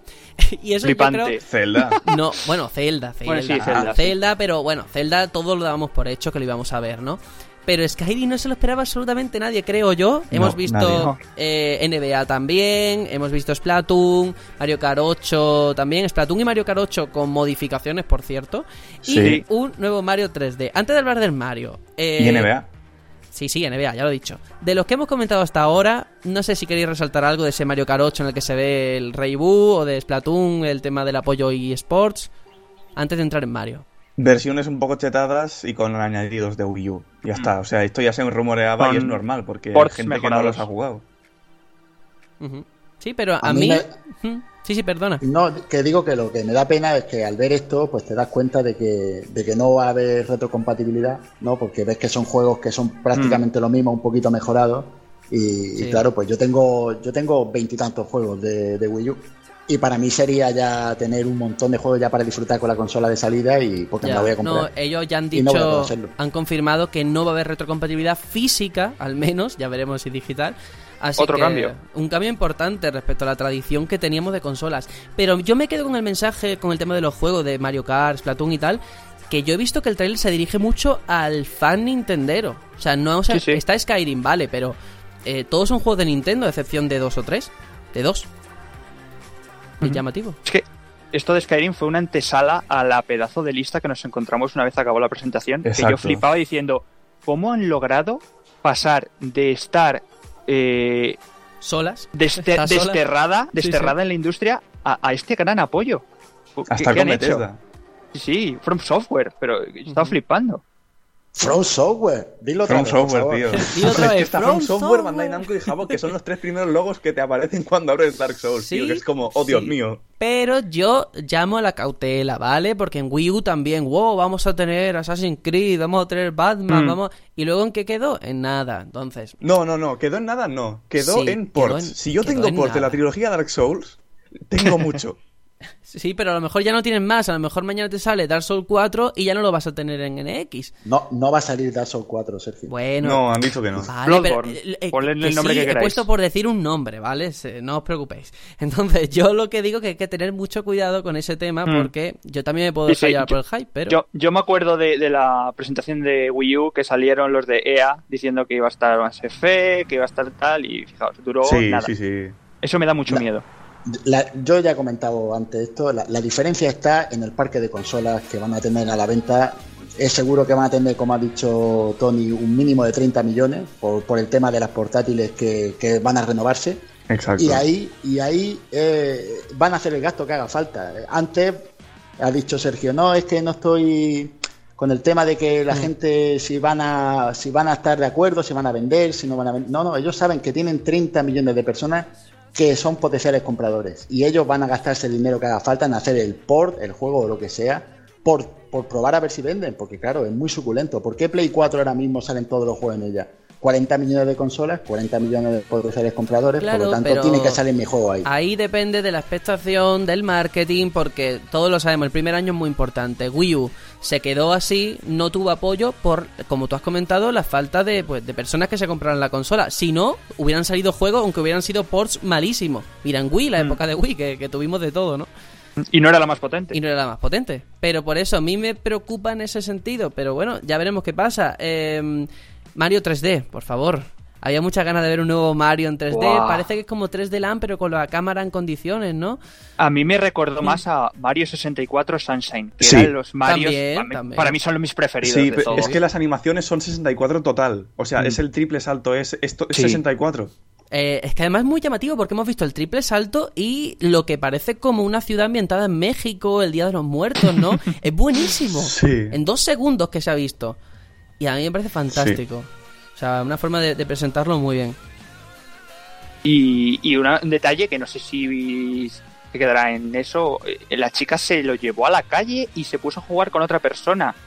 ¿Tendremos componente multijugador en un Mario de tipo 64? Pues eso no se ha visto, ¿eh? Ah, Pues oh. No me lo había planteado, ¿eh? No, Bueno, ya, ya sabéis que Nintendo cada vez que saca un nuevo Mario le da una vuelta de tuerca, siendo todo más o menos igual, eh, distinto. Ya lo hicieron Mm. con el Galaxy o con el 64. Vamos, no, no voy a repetir todos los títulos y son todos buenísimos y todos son novedosísimos. Sunshine, así que seguro que va a ser un juegazo. Ellos, esa franquicia no es que la cuiden, es que es perfecta. De salida. sí. Va a salir de salida en pack, seguro. Seguro. Y es curioso porque tampoco hay tantos Mario 3D, pero cada uno es, es único. Una joya. Sí. Eh, pero como dice Aitor, yo creo que lo más importante va a ser el catálogo inicial. Porque yo he sido de los que han renegado, han dicho, yo no me compro más una consola de sobremesa de Nintendo. Y después de ver el trailer, la verdad es que, hombre, me tengo que callar la boca y, y Y retractarme. comprártela de salida. No, pero, pero, pero, va a depender del catálogo de salida. Final Tranquilo, Fantasy. Sergio, eh, Final Fantasy consola- XV. Está Square Enix en esa lista. Es que esta consola no es de sobremesa, Sergio, tranquilo. Te compraré otra de es Nintendo verdad. y no será de sobremesa. Es Es de sobremesa y de bajo mesa, porque te la puedes llevar. Pero sí, bueno, en el tema de juegos yo creo que hemos comentado una cosa muy importante, eso sí, antes de que se me pase. Públicamente, incluso la propia Bethesda ha dicho que nada de lo que se ha visto está anunciado oficialmente. O sea, que ese Skyrim que se ha mostrado es por, por mostrar algo. Pero bueno, Bueno. yo creo que es por tema de embargo de que aún no pueden hablar. Claro. Sí, está cantadísimo. aunque Ubisoft dijo lo de Just Dance, que es curioso. Sí. Sí, eso es verdad. Pero bueno. Es que lo de, lo de Just Dance no es ningún secreto. Salen Just Dance de Ubisoft en consola de Nintendo desde la Wii Ya, parar, así que... Claro, pero si sales, ahí no si hay sale embargo. Skyrim corriendo en NX tampoco es un secreto. Que a ver, que también os digo, todo ese apoyo que se ha visto, a tanto que habláis de Front Software, Front Software no solamente Dark Souls y Bloodborne, a lo mejor te sacan el juego este de, de gatitos de Monster Hunter que estaban desarrollando. No, por favor. no volvamos atrás. Yo o lo un digo. Armored Core que a la gente le gusta mucho, a mí no, pero... No sé, ahí está la opción. Pero bueno, Ay. muy bien. Yo creo que en este punto tenemos que hablar de lo que más me interesa el, el salseo, la porra en cuanto al precio. Yo lo he dicho ya públicamente, lo vuelvo a repetir, 400 euros, 399. No me muevo de ahí. Yo, yo te respondí a, a eso, yo te dije que eran 350 y me reafirmo en ese precio. Ojalá y fuera menos, pero creo que va a salir por eso. Velasco, di tú, yo quiero ser el último. Vale, pues eh, yo quiero puntualizar que lo mismo nos encontramos un caso como con Wii U, de que tenemos una consola por 350 básica y una por 400 eh, ya con Uf, el con ¿tú el mando grip, más gigabytes y todo eso. ¿Tú crees, Aitor? La versión De- premium, por así Tú ten en decirlo. cuenta que eh, con Wii U al final abandonaron la producción del modelo básico, ¿eh? Ya. Ujú. Tienen Yo tengo mala una. experiencia, sí, sí. No sí, sé. bueno, pero las otras también lo hacen, quiero decir, Sí, PlayStation sí. tiene su versión de 500 gigas, la de un tera, o sea, en ese sentido, eh, partiendo de que Wii U salió por 350 euros, la primera remesa, yo pienso que por ahí puede estar, ¿eh? Eh, calcar el precio. 350, ¿no? Sí, Vale. y no pienso de verdad que, que el dock tenga, como se está rumoreando, una gráfica para ella misma, porque encarecería muchísimo más otra gráfica aparte en el dock.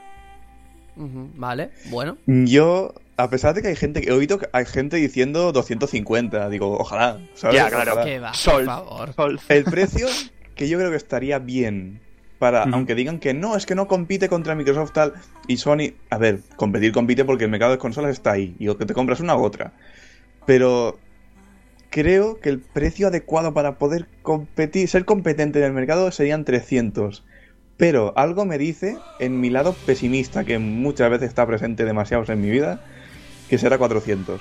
Mm. Vale, tú dices Sí. 400, vale. Pero pienso que es excesivo. Bueno, tú puedes pensar lo que tú quieras, pero dices 400. Es que quiero que esto quede grabado, ¿vale? Para cuando se diga oficialmente, sacarlo. Eh, entonces, Juanjo y Aitor 350 y Tony y yo 400, vale. Yo es que eh, os, lo digo porque hay que tener memoria histórica también. 350 salió Wii U, que ya de por sí era un precio. 400 Mm. euros Play 4, 600 Play 3, o sea que el precio es el que es, ¿no? Pero bueno. Sí, y siempre contando que de que va a salir una versión normal, no va a haber premium ni nada. O sea, Ujú, claro. estamos diciendo versiones Sí, básicas. sí, sí, sí, sí. Ahí me quedo. Bueno, pues hasta aquí lo que podemos comentar sobre Nintendo Switch. Yo creo que las sensaciones han sido buenas, ¿no? Como- Sí, además, Sí, además han dicho que tienen secretos aún por desvelar. Veremos. Eh, la pantalla no se sabe si es Cosa que es táctil. obvio. y a ver, a ver. Eh, te- tema Y los gatillos no sabemos si son analógicos. Que, Sí, a ver, los cartuchos. 2017, Sí, tío. sí, sí, sí. Dreamcast salió en el 98 y tenía. O sea, por sí, favor. Yo, yo quiero, antes de, de irnos, menos mal que lo has recordado, Hitor, el tema de la pantalla táctil que en ningún momento nadie la toca y en la propia Nintendo nadie ha confirmado que sea No, no. táctil. Lo Yo único creo que, no la va a tener, ¿eh? ¿Tú crees? Sí, yo creo que no la Mm. va a tener y, y te digo el porqué. Si la consola puede ser, eh, es sobremesa también, eh, tú no vas a poder usar la consola de sobremesa con las opciones táctiles. Así que, ¿para qué quieres una pantalla táctil en un juego en el que Claro. puede ser que nunca vayas a Cierto. usarlo porque tú Por la lo consola menos. solo la Sí, que sí. vayas a usar Es verdad, porque además, si os fijáis en el trailer, en ningún momento se ve rollo Wii U que ocurre una cosa en la tele y otra en el mando. Efectivamente. Siempre se ve No lo porque mismo. se oculta la pantalla cuando tú la dejas en el dock, la pantalla Sí. queda oculta totalmente y se apaga. Se ve que se apaga, así que no tiene sentido que además puede darse el caso de una persona que la consola se la compre y nunca juegue con ella como portátil. Siempre Claro. la deje en su casa, por lo que Como sea, yo. por sus gustos y aficiones. Él dice, yo no me la voy a llevar nunca, la voy a dejar ahí puesta. Entonces la opción táctil no le va a valer para nada, por lo tanto no la pueden aplicar a los juegos porque a esa persona no la pueden dejar sin jugar. Ahí, desde luego, eh, si de, de confirmarse que no hay pantalla táctil, iría en contra de los rumores de Millie Roger que hablaba de pantalla multitáctil. O sea, no solamente táctil. Sería la primera diferencia apreciable. Y lo último ya, pues, eh, el tema de los cartuchos, que es verdad que a día de hoy creo que no es como Nintendo 64, la tecnología ha evolucionado, a nivel Mm. de tiempo de carga va a ser mucho mejor el tema de cartuchos. O sea que, genial. Tengo, tengo curiosidad por las cajas, ¿cómo, cómo serán ahora? Sí, ¿Serán verdad. pequeñitas como 3DS? Uy, no sé. seguro, seguro. Por cierto, una cosita muy rápida. Cambio mi pensamiento a 300 euros. Lo tengo muy ¿Qué decir. di- 300. qué dices? 300 ¡Ay, que pavos. se arriesga, 300 ¿eh? pavazos. Te la estás 300 jugando. pavos. Si Ven a aciertas, Catalana on fire. te, Te llevas compro. algo. Te, te- te- te la compro. No, hombre, te la compro. no. Pero un premio Sí. te caerá si acierta, pero no vas a acertar. 300 pavazos, os lo juro. Ni de coña. Bueno, Es, es lógico el cambio, ¿eh? es lógico, porque es verdad que el parque de consolas de, Ni- de Nintendo portátil clásico es, es niños, son niños, ¿no? El máximo número de, de personas que compran la portátil son críos, sus padres van a comprarla y es difícil venderla a un padre cuando eres un crío. Papá, quiero mi portátil de, de siempre tal. ¿Cuánto vale? 300 euros. Mm, es, eh, ya es cara para él, pero si le dices 400 es que no se la compra. bueno yo, creo, yo creo que la barrera psicológica es a partir de los 500. Creo yo. Pero Uy, bueno, uy. Ya No, te está yendo. no. Cataluña no ha sido nunca, Ah, ¿verdad? no. para un a ver. padre 500 es inviable. Por ¿eh? padre supuesto, por su supuesto, pero teniendo en cuenta las cosas que han salido al mercado a los precios que han salido, yo creo Mm. que hay que ser realista. 300 no te lo vas a encontrar. Pero Yo bueno, creo que sí. Mira, mira la potencia que, Vale, que vale. tendrá seguramente. Y si Play 4 tiene ya esa potencia, Sí. Bueno. Yo mientras Está tenga 300. catálogo de juegos adultos y más 18, pa'lante. muy bien, pues lo dejamos Una- aquí. una- ¿Puedo Sí. hacer una pregunta Rápida. al resto de... eh, solamente, ¿alguno de vosotros se la va a comprar de salida? si ¿Con plan 300 renove? me lo pienso muy fuerte. ¿Con plan renove o sin él? De salida. Como te la quieras comprar, ese es tu problema. Yo quiero saber si te la Yo comprarías de depende del catálogo. Hablamos en febrero. ahí, ahí. Desde luego, Vale, pues mi digo- Zelda lo voy a jugar sí. en Wii U. Yo también, sí, el Zelda va a ser en Yo, Wii U, yo. pero Yo me veremos. compré la Wii U por ese juego, así que me lo tengo que comprar para esa consola. Vale, bueno, tenemos que cerrar el debate. Vamos a trasladar eh, la pregunta en cuanto al precio a Twitter, a ver la semana que viene que las respuestas que tenemos y lo dejamos aquí.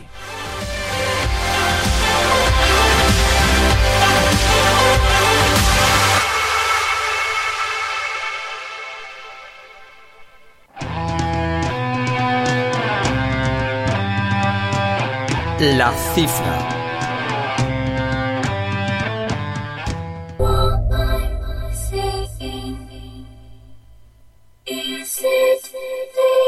Bueno, con esta canción tan tétrica de fondo, que no sé, la tengo puesta en la playlist y la verdad es que no sé ni por qué. Eh, vamos a hablar rápidamente de una cifra destacada esta semana en la industria, en el sector, y es que Devolver y Flying Wild Hawk han anunciado que Shadow Warrior 2 ha vendido cuatro veces más que la primera entrega. De hecho, bueno, para celebrar este fantástico rendimiento comercial han publicado un vídeo hablando un poco sobre lo que es el desarrollo, lo- los propios creadores. Eh, Shadow Warrior 2, ¿vale? Eh, ha vendido cuatro veces más, está disponible ya en PC y dentro de unos meses va a llegar a Play 4 y One. Es decir, una segunda parte que está gozando pues de una buena recepción. No sé si este número lo esperabais o, o no. Pues no, básicamente porque es una saga que descubrí hace relativamente poquito. Sí, sí. Pero creo que uno de ellos está gratis, el antiguo, de todo, el antiguísimo. Em, pues no, la verdad es que es de estas sagas que dices serán de nicho, pero vaya exitazo, ¿no? Es que si, si ves un gameplay del juego, el juego es que es bestial, es brutal. ¿eh? Sí, sí, lo sé, lo sé. Eh, Si hay demo empecé para el primero y es lo flipé muy increíble. fuerte. Eh, y además, esto te digo una cosa, no lo había pensado, pero hablando de los DD Order, anterior, pues yo creo que, que va por ahí, ¿no? Tú sacas una IP, él no tiene mucho recorrido al principio, no triunfa, pero de pronto llegas, sacas una versión genial y, y- y vendes cuatro veces más que el primero. Tú imagínate qué le pasa a Sword Order 2. ¿Qué puede ser? No, no tiene- puede pasar, pues fíjate, eh, sabiendo que tienes una buena IP y mejorando los fallos que tuviste, puedes pasarte esto, vendes cuatro veces más y hacerte el rey. Porque Sí, sí. Estos, De- estos Por han ejemplo. triunfado. Es verdad, ¿no? Si además lo comentamos en el debate de las secuelas, ¿no? Mira, Assassin's Creed, la primera y la segunda parte. La segunda corrigió todo lo que hacía mal la primera. Y aquí está la prueba también, ¿no? Que Shadow Warrior 2 ha vendido cuatro veces más. Y nosotros nos alegramos y nos despedimos ya del programa. Vamos a los últimos compases de lo que ha sido todo el tema de hoy.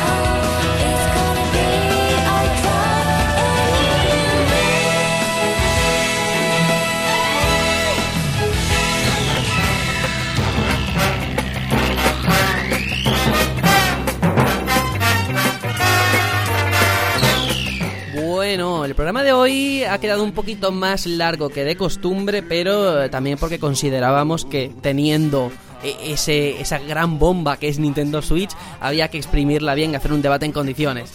Tony, que nos despedimos, ¿qué te ha parecido el programa y todo en general? Una maravilla como siempre, siempre hay un gran ambiente, siempre decís que no escucho los programas, es lo de siempre y siempre es maravilloso. Y no te pagamos, ¿eh? Y no me, bueno, es que si yo entonces ya, uff, tú le pagas a un catalán y vamos, tu sirviente, es tu Alfred particular Batman. Genial, genial. Bueno, eh, Aitor, que nos vamos. La verdad es que me tiraría horas y horas hablando de, de todo lo, lo que hemos hablado en el debate. Eh, una pena que ya no sepamos más hasta el año que viene, pero seguro que algún rumorcillo irá saliendo. Y esta es la Nintendo que me parece que este cambio de Nintendo es el que yo quería, esa vuelta a las raíces de los 90, que a mí fue la Nintendo que me encandiló y me metió en este mundillo. Muy bien, genial. Ese es el mensaje con el que nos queremos quedar, porque luego nos dicen piperos, nintenderos, no sé qué. No, según los anuncios y según nuestras sensaciones, ¿no? Según el estómago que tenemos, pues, así lo sentimos. Bueno, Juanjo, que nos vamos también y hay que despedirse. Pues nada, y ha sido un programa genial. eh, por semanas como esta uno le, le, le curte y le gusta estar en esto de los videojuegos y, y muy contento de haber estado aquí y a ver si la semana que viene es igual o mejor inclusive. Pues sí, nos despedimos ya. Únicamente la semana que viene va a ser diferente. Vamos a enfocarlo a Halloween, teniendo en cuenta la, la festividad ¿no? que nos toca. Así que estad pendientes porque aquí y en el canal de YouTube vamos a tener cositas para pasar canguele. Chao, chao.